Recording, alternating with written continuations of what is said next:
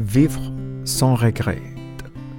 Nous ne regrettons pas plus le passé quand nous ne voudrons l'oublier. Les alcooliques anonymes, page 94. Après avoir cessé de boire, je commençais à voir à quel point j'avais gaspillé ma vie et j'ai éprouvé énormément de culpabilité et de regrets. Les quatrième et cinquième étapes du programme de SAA ont beaucoup contribué à apaiser ces regrets accablants.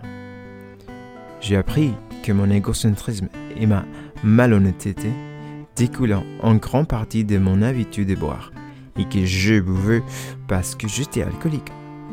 Aujourd'hui, je vois comment mes expériences passées, même les plus détestables, peuvent servir ou bien car je peux, comme alcoolique abstinent, en faire part à mes frères et sœurs alcooliques.